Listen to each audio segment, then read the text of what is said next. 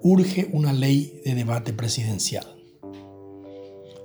Este artículo tendría que haberlo publicado un mes atrás, cuando había fracasado el deseo de organizaciones de la sociedad civil de realizar un debate presidencial.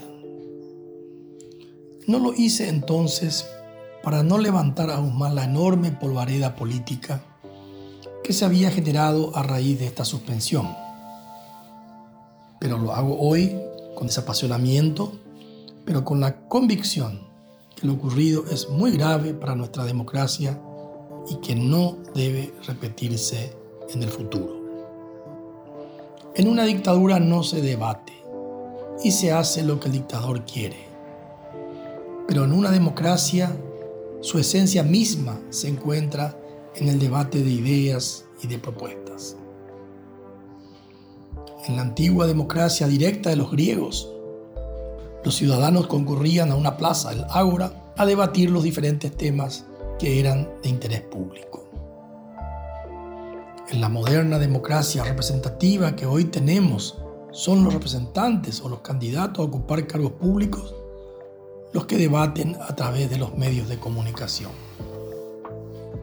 Por ejemplo, en la democracia norteamericana, desde el famoso debate de Kennedy-Nixon en 1960, los candidatos presidenciales con reales posibilidades de ganar deben presentar y defender sus propuestas en varios debates televisivos. Con esta visión y desde su creación, Dende ha creado diversos espacios para debatir los grandes temas nacionales. De todos estos espacios, el más importante y el más complicado ha sido la organización de los debates presidenciales en los años 2013 y 2018. En el 2013 soñábamos con un debate presidencial transmitido por todos los canales de televisión y por todas las radios del país similar a lo que solemos ver en la mayoría de las democracias del mundo. Nos embarcamos en organizar el debate en un formato similar al de los Estados Unidos, con los dos candidatos mejor posicionados, y nos encontramos con la oposición de los asesores del candidato que estaba primero en la encuesta, Cartes, que no quería un debate solo entre los dos candidatos con mayor intención de voto. En aquella oportunidad plantearon que participen todos los candidatos, que eran 11 en total, inviable en un espacio televisivo, y que se limiten las posibilidades de repregunta y de discusión entre los mismos. La posición de los asesores era electoral porque querían evitar la polarización y conseguir la división de la oposición. Finalmente se acordó que sean cuatro los que debatan, generando el enojo de los siete candidatos excluidos y el debate fue decepcionante y las críticas demoledoras. Esto me llevó a escribir en aquel momento un artículo titulado El debate soñado y el debate posible.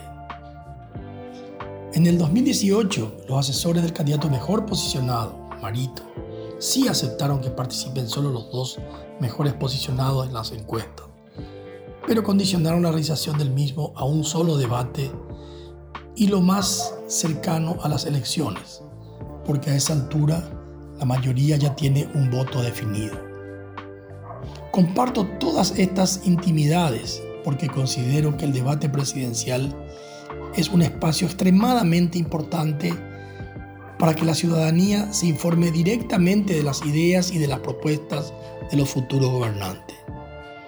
Un espacio como este debe ser obligatorio para los candidatos y las condiciones para llevarlo a cabo no pueden estar sujetas a los intereses electorales generalmente de los asesores de la campaña del candidato que está primero en las encuestas.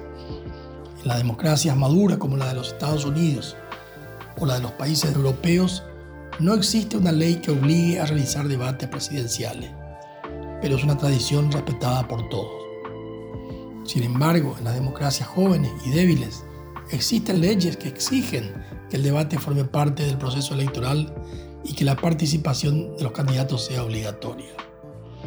Ojalá esta elección del 2023 sea la última que se realice sin el debate presidencial, para lo cual es urgente una ley que obligue a su realización. será un paso que fortalecerá a nuestra democracia.